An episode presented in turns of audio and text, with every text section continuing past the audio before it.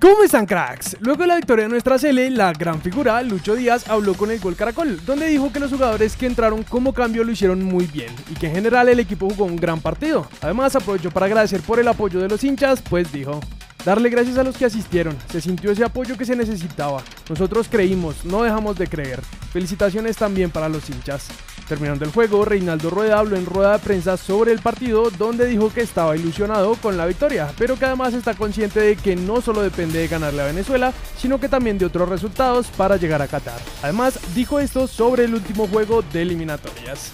Queda un encuentro difícil, haremos un partido importante y competitivo. Esperamos sacarlo adelante para aspirar a la clasificación, conscientes de que en estas eliminatorias todo se define hasta el último momento. El otro que habló fue Miguel Ángel Borja, que dijo esto al terminar el juego. Estábamos confiados de que el gol iba a llegar. Se llegaba con claridad en todos los partidos, tuvimos opciones de marcar, goles que anularon, el de Jerry contra Ecuador y balones que sacaron en la raya.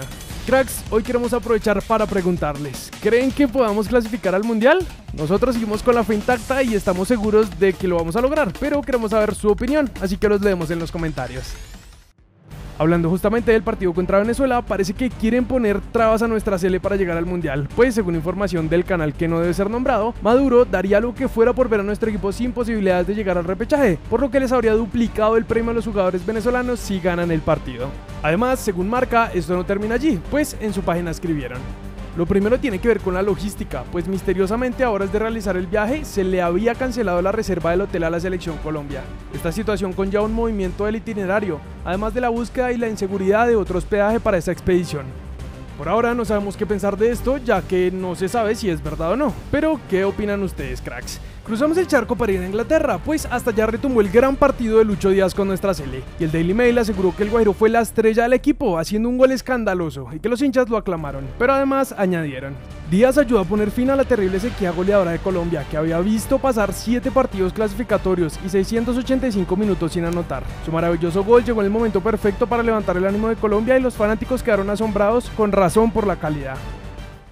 Volviendo a nuestro país, hoy tuvimos el sorteo de la Copa Libertadores y primero conocimos el grupo de Cali que fue el E. Durante la transmisión el club grabó este video cuando los jugadores se enteran que jugarán contra Boca Juniors.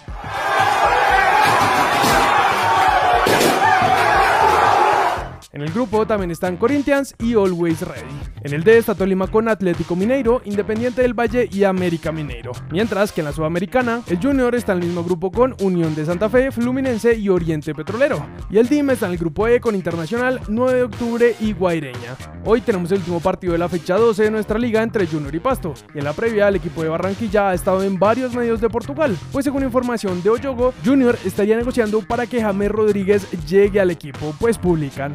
James no es feliz en el Al Rayyan y estarían dispuestos a pagar los 15 millones de euros que pide el club qatarí para negociar por el 10. Aunque no sabemos si esta teoría tenga fundamentos o solo sea un rumor creado en las redes sociales por la camiseta que le regalaron a nuestro 10, lo que sí sabemos es que en Europa ya hablan de la posibilidad de que James llegue a nuestra liga.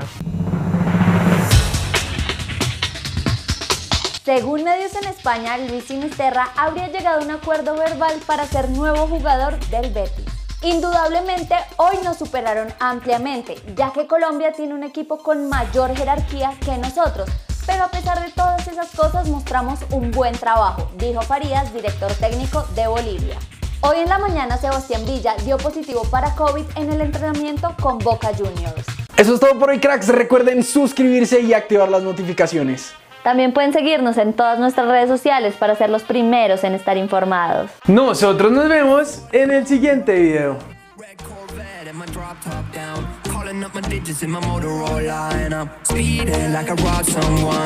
Falling and I'm a whip, yeah. Out in Fairfax, going hard in the pit, yeah, yeah. I still ball on the pitch, yeah.